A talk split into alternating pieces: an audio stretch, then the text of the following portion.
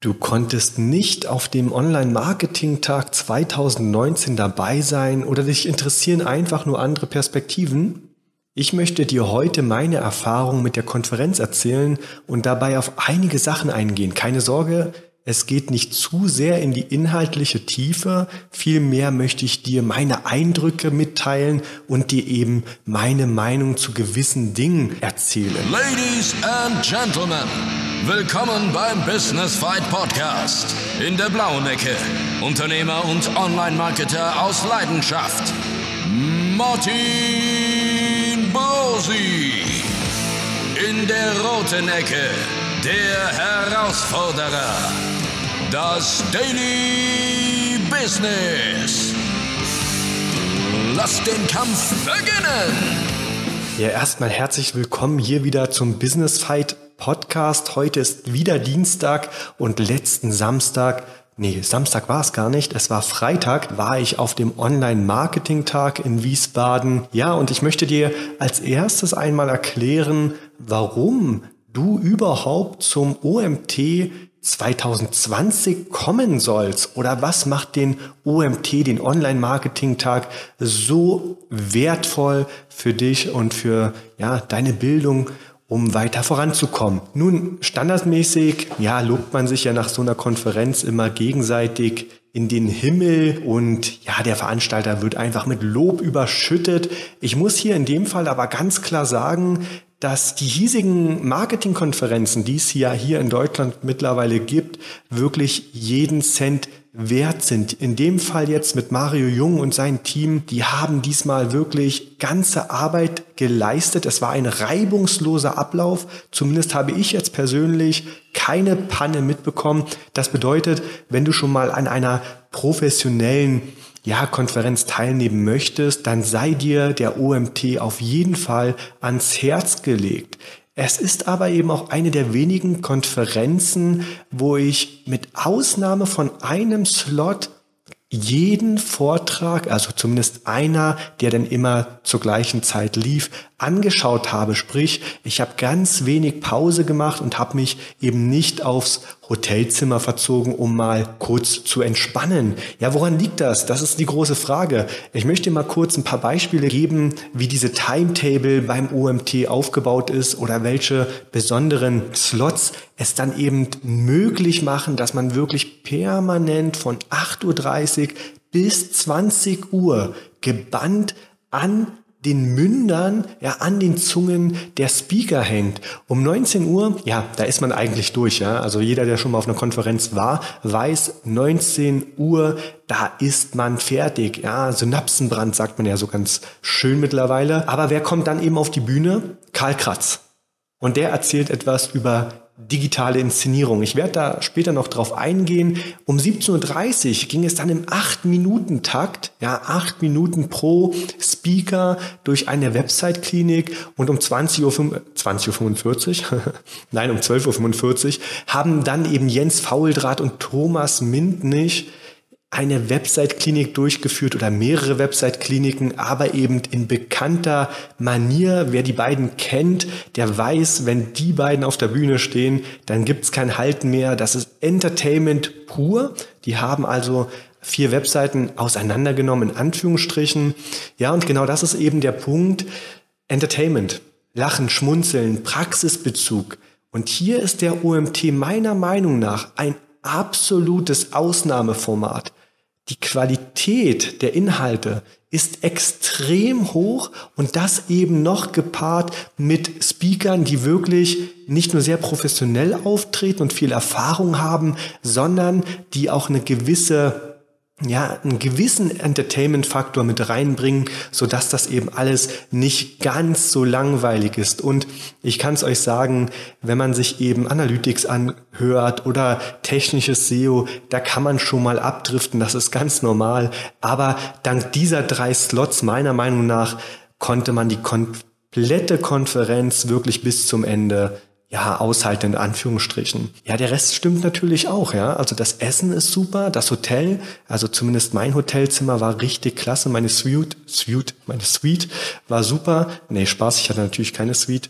Ich hatte ein normales Standardzimmer, aber es war trotzdem reichlich Platz da. Und zum Glück muss man sagen, gab es keine Minibar, weil sonst wäre die Afterwork-Party wahrscheinlich ausgeartet und ich hätte gleich durchmachen können. So viel zum Thema, warum du auf jeden Fall mal beim OMT dann 2020 vorbeischauen solltest. Beeile dich mit dem Kauf eines Tickets, denn diesmal waren die Tickets relativ schnell vergriffen. Auch das zeigt, dass Mario Jung und seine Jungs und Mädels hier wirklich auf dem richtigen Weg sind. Es waren diesmal, glaube ich, 400 Leute. Letztes Mal waren es noch 300 Leute. Jetzt kommt das Hotel, wo es stattfindet, das Penta Hotel, langsam an seine Grenzen. Also das nächste Mal auf jeden Fall schnell sein mit der Ticketbuchung. Und wenn ihr im Early Bird seid, kostet es, glaube ich, ich mag mich irren, aber ich glaube, es waren unter 300 Euro und das ist auf jeden Fall ein Investment, was sich lohnt. Ja, fangen wir mit dem ersten Vortrag an. Was habe ich mir angeschaut? Lügen mit Kennzahlen von Nils Danke. Nils ist für mich immer ein Pflichttermin, da er zweifelsohne zu den besten SEOs in Deutschland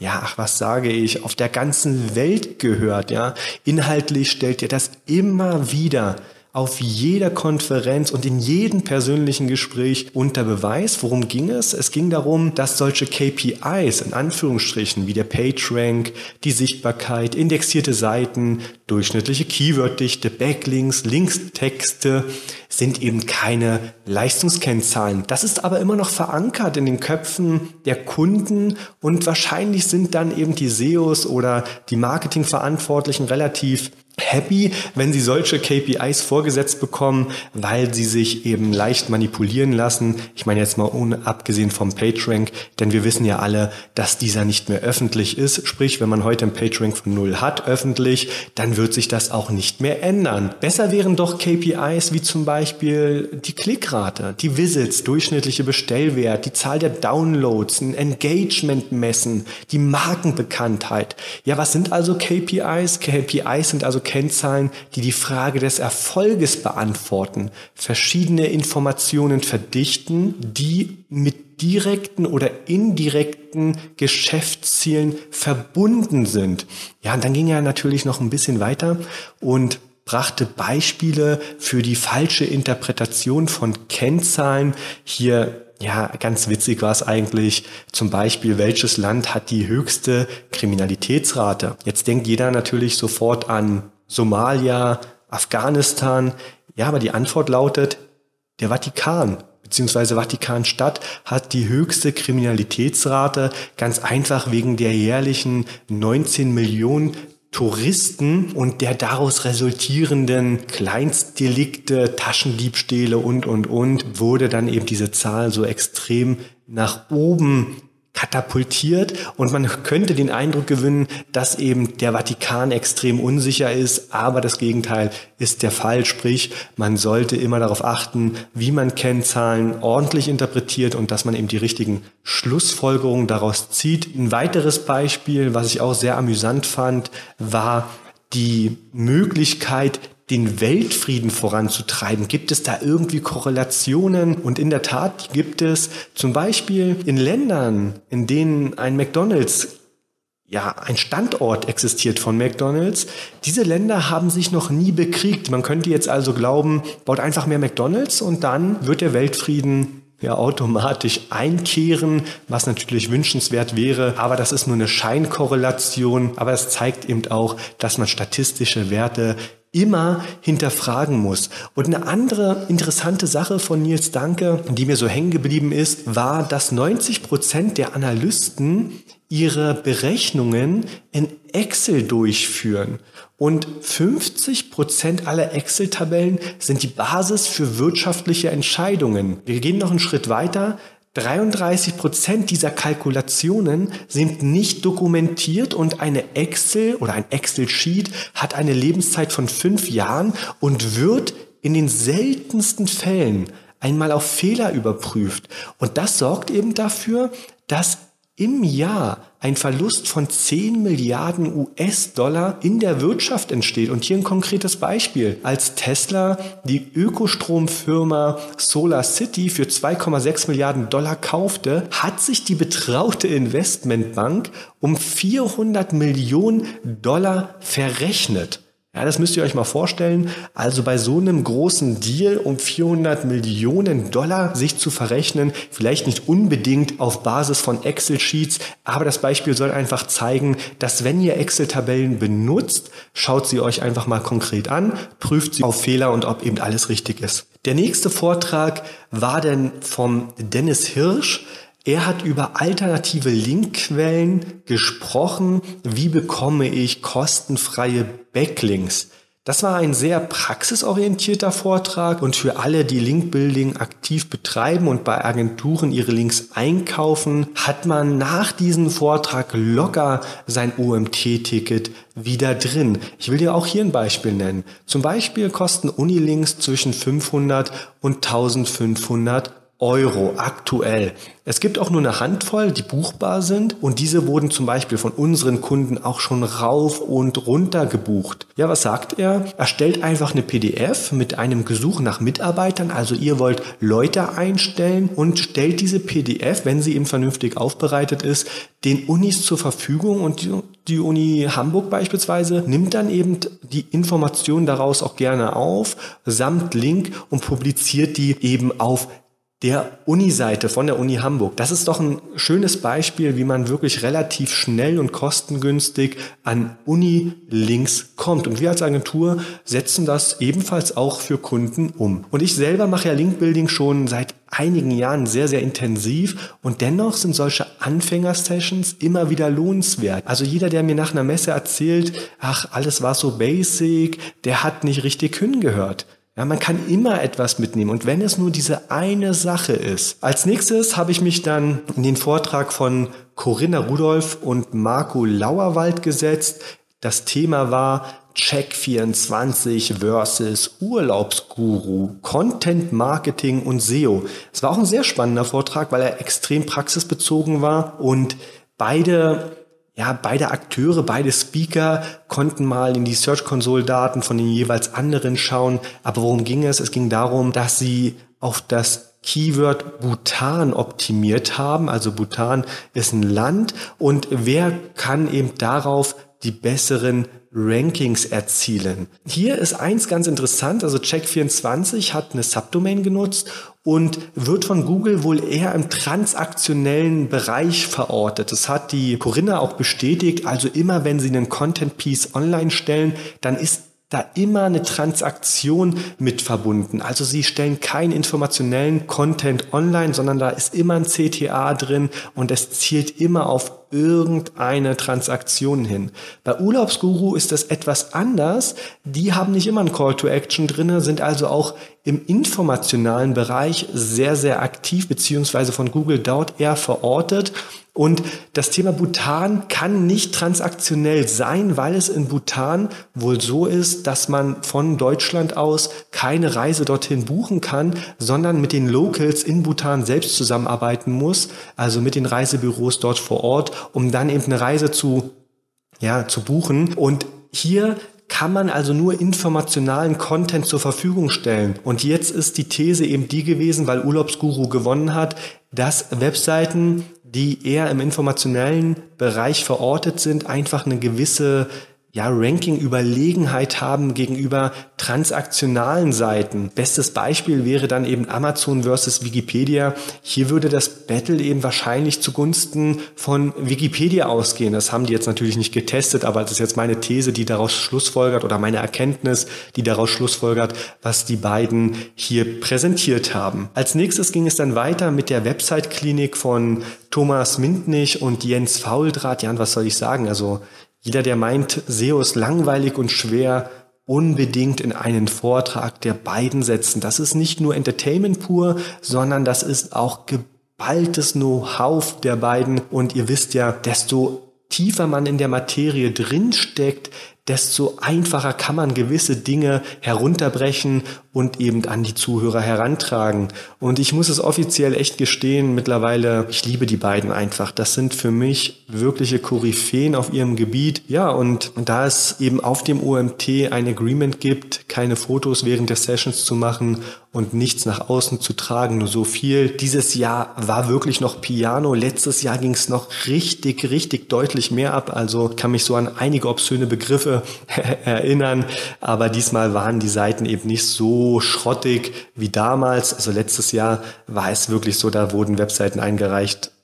Oha, also wäre mir sehr, sehr peinlich gewesen, aber diesmal ging es und es war wirklich eine super geile Session und gibt es in dieser Konstellation meiner Meinung nach nur auf dem OMT, also ein Grund mehr, da im nächsten Jahr vorbeizuschauen. Dann gab es noch eine weitere Website-Klinik mit Heiko Höhn, Gerrit Sturm, Annika Wurm, Melanie Schön, ich hoffe, dass Melanie Schön richtig ausgesprochen ist, weil sie schreibt sich mit OE, Markus Bersch, Sascha Bemüller, Mareike Doll und Carsten Schröder. Und das Konzept hierhinter ist einfach, dass binnen acht Minuten jeder eben seine Einschätzung zu einem bestimmten Bereich abgeben darf. Ich glaube, ich habe jetzt gerade, ich weiß es gar nicht, ich glaube, der Marco, oder Mario Jung hat auch etwas zum Thema Links gesagt. Ich bin mir jetzt gerade unsicher, ob er auch noch dabei war, aber er hat es zumindest klasse moderiert und hat immer darauf geachtet, dass jeder der Speaker die Zeit einhält und somit wurde es für uns, also für die Zuhörer, überhaupt nicht langweilig. Mein persönlicher Favorit war Carsten Schröder. Carsten Schröder hat das Thema Recht gehabt. Und Recht ist ja immer so ein trockenes Thema. Ja, ich würde mich nicht freiwillig in einen Rechtsslot setzen. Das tue ich mir in den seltensten Fällen an. Aber der Carsten Schröder, also wirklich für mich der Thomas Mintnich und Jens Fauldraht der Rechtsszene, er hat es so dermaßen gut rübergebracht. Das war auch schon letztes Jahr meiner Meinung nach so, dass er dafür zuständig war. Und der Entertainment-Faktor, also wie Carsten auf dem Webprojekt die Rechtsverstöße untersucht hat, das war absolut genial. Also wenn auch hier ihr die Gelegenheit habt, Geht nicht raus beim Thema Recht, sondern bleibt drinne. Es ist fabelhaft. Ja, und dann um 19 Uhr, glaube ich, ging es ungefähr los mit Karl Kratz, die digitale Inszenierung und die Art und Weise, wie Karl Kratz seine Vorträge hält, lässt mich nur erahnen, welchen enormen Aufwand er in die Vorbereitung investiert. Auch hier war wieder der Entertainment-Faktor sehr, sehr hoch. Ich glaube, dass inhaltlich oder die Ideen von Karl seiner Zeit einfach mega voraus sind. Er ist meiner Meinung nach ein wirklicher Vordenker dieser Szene und die Szene braucht ihn unbedingt. Und daher ja, ich glaube, jetzt dieses Jahr noch ein paar Vorträge hält, geht rein in die Vorträge von Karl Kratz. Im nächsten Jahr hört er dann traurigerweise, muss ich ehrlich sagen, auf. Und ich sehe aktuell niemanden, der auch wirklich nur ansatzweise diese Lücke füllen kann. Das ist auch traurig, aber ich sehe wirklich keinen. Da wird der Marketing-Szene wirklich viel fehlen und ich hoffe, dass es ja jemanden gibt, der so ein bisschen diese Lücke eben schließt. Und das hat auch nichts mit Fanboy zu tun oder Sektentum. Aber ich bin mir ziemlich sicher, alles, was Karl sagt, wird in fünf bis zehn Jahren genau so aussehen. Wir müssen Produkte inszenieren in ja, ellenlangen Suchergebnisse. Ja, also so wie die meisten Shops zum Beispiel eben ihre Produkte ausspielen. Das wird der Vergangenheit anhören. Wir müssen viel mehr um die Aufmerksamkeit des Kunden buhlen. Und er hat auch ein schönes Beispiel mitgebracht und hat damit den Kritikern auch bewiesen, dass das, was er predigt, teilweise eben auch umgesetzt wird und das mit Erfolg. Also hier hatten zwei Unternehmer eben mit der Hilfe von Karls Denkansätzen den Umsatz vom Hundefutter um 330 Prozent zum Vorjahr steigern können. Und das war im April. Also bereits im April konnte der Umsatz um 330 Prozent gesteigert werden. Also jeder, der erzählt, alles, was Karl sagt, das ist schlecht umsetzbar und das funktioniert eigentlich gar nicht.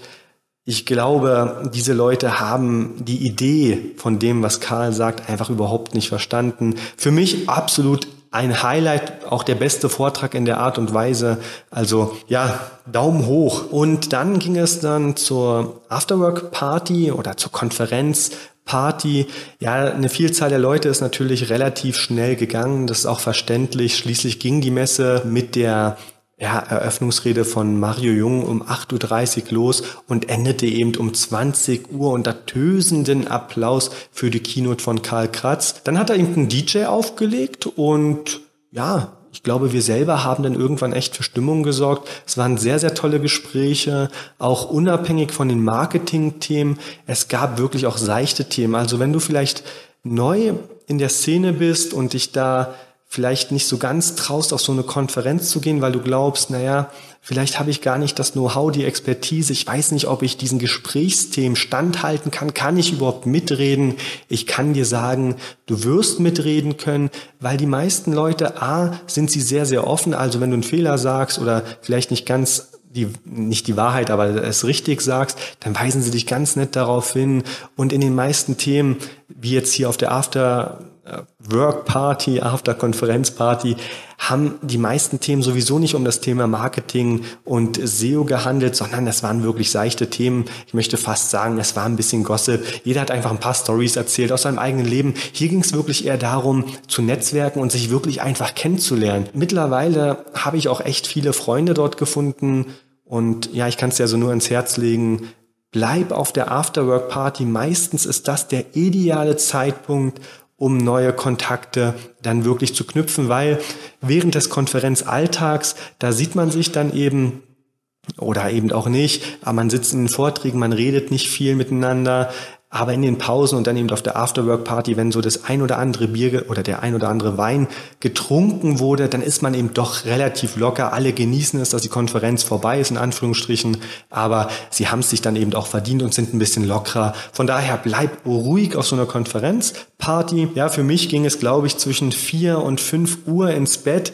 Ich war auf jeden Fall einer mit der letzten, aber es ist überhaupt nicht ausgeartet. Das kann ich dir auch sagen. Alle haben sich wirklich benommen und um 37 30 musste ich dann schon wieder los, weil wir waren zu einer Hochzeit eingeladen, aber es geht alles und es hat wunderbar funktioniert. Ja, mein Fazit, wir sind jetzt schon wieder über die 20 Minuten und ihr wisst, mein Podcast geht immer so um die 20 bis 40 Minuten. Also mein Fazit zum Online-Marketing-Tag, wer inhaltlich ein bisschen mehr jetzt erfahren möchte als meine ersten Eindrücke, dem sei von Martin Witte das Recap ans Herz gelegt. Ich verlinke das auch in der Beschreibung SEO Profession slash OMT minus 2019 minus Recap. Martin Witte gibt sich immer extrem viel Mühe mit seinem Team, wirklich geile Recaps zu schreiben und da kriegt ihr dann inhaltlich natürlich deutlich mehr mit. Ich, wie gesagt, ich verlinke es in der Beschreibung. Und eine Marketingkonferenz ist halt immer nur so gut, wie man sich selbst darauf einlässt. Ja, wenn die innere Haltung nicht stimmt und man nicht selbst proaktiv wird, dann kann man eben immer nur was zu meckern finden. Also sprich, jeder, der sagt, die Party war scheiße, ja, der hat eben nicht aktiv daran teilgenommen, die Party ein bisschen besser zu machen. Ich kann dir versichern, die Party war sehr, sehr gut. Auch die Konferenz war wirklich sehr, sehr gut. Besser kann man seine Zeit und sein Geld nicht investieren. Ja, und bevor ich jetzt hier in Lobeshymnen abdrifte und mich bei jedem Einzelnen bedanken, mit dem ich dort gesprochen habe, möchte ich mich erstmal bei den Moderatoren äh, bedanken, dem René Demand, Robin Heinze und Wolfgang Jung. Die haben wirklich die Bühnen sehr, sehr geil moderiert. Und dann natürlich an alle Speaker, die inhaltlich extrem stark waren und ja, auch sehr nahbar waren. Das muss man immer sagen. Also wenn man danach eine Frage hat, man kann an diese Leute immer herantreten. Und ich kann es dir hier auch nochmal ans Herz legen. Auch Speaker sind keine Stars. Ja, das sind normale Menschen. Das ist keine Britney Spears oder Christina Aguilera, die da vor dir steht. Das sind normale Menschen, die im Online-Marketing tätig sind. Hab also keine Berührungsängste. Es wird dir nichts Schlimmes widerfahren. Ja, und der letzte Dank gilt natürlich Mario Jung und seinem Team, die hier auch grandiose Arbeit geleistet haben. Also an dieser Stelle auch nochmal vielen, vielen lieben Dank. Ja, das war's von meiner Seite. Ich möchte mich herzlich fürs Zuhören bei euch bedanken. Die 25 Minuten sind jetzt wie im Flug vergangen und dann freue ich mich auf nächsten Dienstag und der nächsten Podcast-Folge. Der heutige Kampf gegen die Herausforderung im Daily Business ist zu Ende. Aber die Schlacht geht weiter. Für weitere spannende Folgen vom Business Fight Podcast abonniere uns und lasse uns eine Bewertung da. Business Fight, mein Kampf gegen die täglichen Herausforderungen des Unternehmertums.